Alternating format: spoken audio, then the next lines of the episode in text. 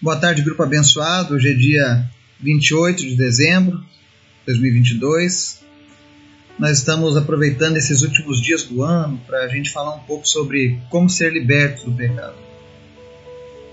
E é interessante que nós já tocamos no assunto sobre o que é o pecado, por que, que nós praticamos o pecado e como parar o ciclo do pecado. Mas hoje a gente vai falar sobre uma armadilha que geralmente nós temos caído nela, que é a armadilha de querer comparar o seu pecado com o de outras pessoas. E com certeza esse estudo vai ser desafiador para mim e para você. Então peço que você siga atentamente a leitura e deixe o Espírito Santo falar o teu coração. Antes da gente começar o estudo de hoje, eu convido você que nos ouve a estar orando, intercedendo. Se você tem alguma enfermidade nesse momento que você está ouvindo agora essa mensagem, coloca a tua mão sobre a região da tua enfermidade. Se ela for uma enfermidade, por exemplo, uma depressão, coloca a mão na sua cabeça. Né? Se ela é algum problema no estômago, coloca no teu abdômen. Se ela é uma dificuldade de locomoção, coloca na, nas suas pernas ou nas suas costas, enfim. E quando eu estiver orando por curas, coloque a sua fé em Jesus. Eu tenho certeza que o Espírito Santo vai fazer algo tremendo na sua vida. A minha oração e o meu desejo é que muitos sejam curados ainda antes desse final de ano. Que muitos sejam libertos e, especialmente, que muitos sejam salvos. Que pessoas entreguem suas vidas a Jesus e passem a viver aquilo que Deus tem para elas. Esteja orando pelos nossos pedidos da lista de orações, pelas famílias do grupo, para cada pedido especial. Vamos orar? Obrigado, Deus, por mais um dia. Como é bom, Senhor, poder dizer obrigado por mais um dia. Que todos aqueles que estão te ouvindo agora nesse momento, ouvindo a tua palavra, possam também reconhecer a dádiva, o privilégio de poder dizer obrigado, Deus, por mais um dia. Quantos partiram? Quantos estão nesse dia hoje na incerteza?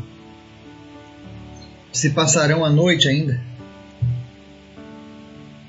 Mas nós temos uma certeza, Pai, que nós estamos guardados por Ti, guardados pelo Teu Espírito. Fomos comprados por um alto preço e aconteça o que acontecer, nós sabemos o que nos espera. Porque tu és fiel. Tu venceste a morte, Jesus, para nos mostrar que havia um caminho a ser seguido. Por isso nós te louvamos. Por isso nós te glorificamos. Eu te apresento as pessoas que estão nos ouvindo agora, Pai. E em nome de Jesus, Pai, cada pessoa que está agora passando por uma luta, por uma enfermidade, em nome de Jesus, Pai. Onde essa pessoa estiver colocando a mão agora, que o Teu Espírito Santo esteja agora ativando a cura. E em nome de Jesus, eu repreendo toda e qualquer enfermidade na vida dessa pessoa. Não importa qual seja a enfermidade. Não existe enfermidade que o Senhor não possa curar. Traz a cura agora para cada pessoa, Pai. Em nome de Jesus. Manifesta, Deus, a tua cura. Eu te apresento em especial, Deus, a vida do seu irmão. Eu oro pela saúde, pela restauração dele. Oro pela saúde da Luana, que está com Covid-19, que o Senhor venha trazer cura para ela. Que essa doença não seja contagiosa para mais ninguém. E que cesse agora, em nome de Jesus, todos os sintomas desse vírus. Oro também pela vida da Dona Maria, da Tia Ivone, em nome de Jesus, visita cada uma dessas pessoas, Pai, trazendo cura. Repreendendo todo o mal-estar, toda a dor no corpo, no nome de Jesus. Te apresentamos também, meu Deus, esse período de final de ano, onde muitas pessoas viajam. Protege aqueles que estão nas estradas. Protege, Deus, os lares daqueles que deixaram suas casas para ver seus familiares, para se divertirem com suas famílias. E, Senhor, em nome de Jesus, traz consciência para as pessoas. Livra elas, ó Deus, do mal da embriaguez. que causa tantas mortes, tantas brigas, tantas desavenças nos finais de ano, por causa do excesso da bebida. Vem pacificar, Deus, as famílias. Que as famílias venham passar um, uma virada de ano diferente, Pai. Que não seja numa alegria forjada na base do álcool, mas que seja a alegria de fato das pessoas estarem vivas, de estarem juntas, de estarem como famílias na tua presença. A alegria do Senhor é a nossa força, Pai. Repreende, meu Deus, as contendas dos finais de ano em muitas famílias. Especialmente, Deus, por causa do uso abusivo do álcool. Tem misericórdia, Pai. Que as pessoas não venham passar o primeiro dia do ano, Senhor, tomadas por uma ressaca física e moral, mas que elas estejam, ó Deus, sóbrias, vigilantes e confiantes no Senhor. Muda, Deus, a nossa sorte. Transforma, Deus, aqueles que ainda não foram tocados pela tua palavra. Fala com eles, Jesus. Traz salvação para os nossos familiares. Eu quero te pedir, em nome de Jesus, Deus, a salvação dos nossos familiares que ainda não te servem, Pai. Olha para cada família deste grupo, para cada pessoa, Deus, que tem passado essa dificuldade. E em nome de Jesus, traz a salvação dessas pessoas. Traz a salvação dessas pessoas. Em nome de Jesus. Salva vidas. Opera sinais. Opera maravilhas. Que nós venhamos a passar um final de ano diferente na tua presença. E nos ensina a lutar contra o pecado, Jesus. Tu já nos deu as ferramentas, o perdão, a unção e o teu Espírito Santo. Nos ensina, Deus, a fugir de toda mentira, de toda hipocrisia nas nossas vidas. Que nós venhamos a triunfar sobre o pecado assim como tu triunfaste, Jesus. Fala conosco nesse dia e nos ensina. Em nome de Jesus. Amém. O texto base de hoje está lá em Mateus capítulo 7. Diz assim, versos 1 ao 5. Não julgueis para que não sejais julgados, pois com o critério com que julgardes sereis julgados. Com a medida com que tiveres medido, vos medirão também. Por que vês tu o argueiro no olho do teu irmão, porém não reparas na trave que está no teu próprio? Ou como dirás a teu irmão, deixa-me tirar o argueiro do teu olho, quando tens a trave no teu? Hipócrita, tira primeiro a trave do teu olho, então verás claramente para tirar o argueiro do olho do teu irmão. Amém? O assunto de hoje a gente vai falar sobre comparar o nosso pecado com o dos outros. Para isso a gente vai começar dando um exemplo. Todo mundo já mentiu em algum momento das suas vidas. Algumas mentiras parecem ser enormes, à beira de uma traição, enquanto outras parecem ter o caráter do ah, isso não é nada demais, é só uma brincadeirinha. E a gente acredita que a nossa mentirinha que não aparece afetar ninguém não tem muita importância. Mas, por exemplo, uma pessoa que traiu seu cônjuge, isso sim é uma grande mentira. E nós, satisfeitos, pensamos: bom, estou tão feliz que não sou como essa pessoa, que não fiz algo como aquela outra. Nós temos essa, esse costume, às vezes, de, de querer basear as nossas vidas pela vida dos outros. Ah, Deus, e como aquele publicano Ó oh, Deus, obrigado porque eu não sou pecador como eu faz dizer, pecador como esse publicano, né? Errado. E eu, no livro de Mateus, capítulo 7, ele está nos ensinando sobre essa questão do julgamento. Muitas vezes a gente tem uma trave no nosso olho e quer falar de um cisco no olho do nosso irmão. E muitas vezes realmente nós temos um cisco e o irmão está com a trave e aí você se sente feliz porque o teu pecado é menor. E não existe essa de pecadinho e pecadão. Isso não existe na Bíblia. Romanos 3,23 deixa claro: todos pecaram e estão afastados da presença gloriosa de Deus. O que diz ali é que todos erraram o alvo. Independente se você errou muito ou errou pouco. Quase acertar o alvo não é a mesma coisa que acertar o alvo. Não existe uma pontuação lá no céu. Olha, esse cara aqui pecou, mas ele quase acertou. Não, não tem.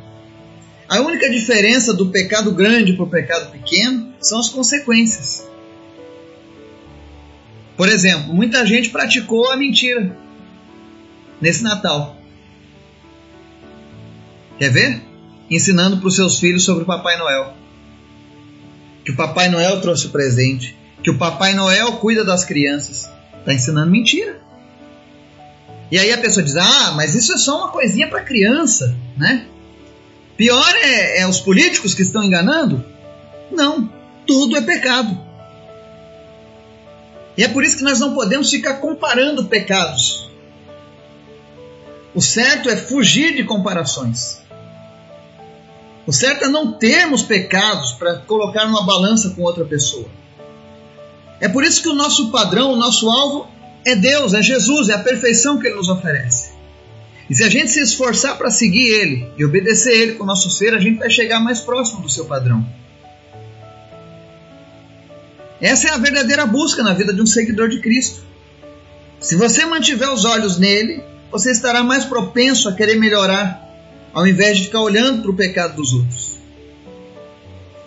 Hebreus 12, versos 1 ao 3 diz assim: Portanto, também nós, visto que temos a rodear-nos tão grande nuvem de testemunhas, desembarando, desembaraçando-nos de todo o peso e do pecado que tenazmente nos assedia, corramos com perseverança a carreira que nos está proposta, olhando firmemente para o autor e consumador da fé, Jesus, o qual, em troca da alegria que lhe estava proposta, suportou a cruz, não fazendo caso da ignomínia, e está assentado à destra do trono de Deus.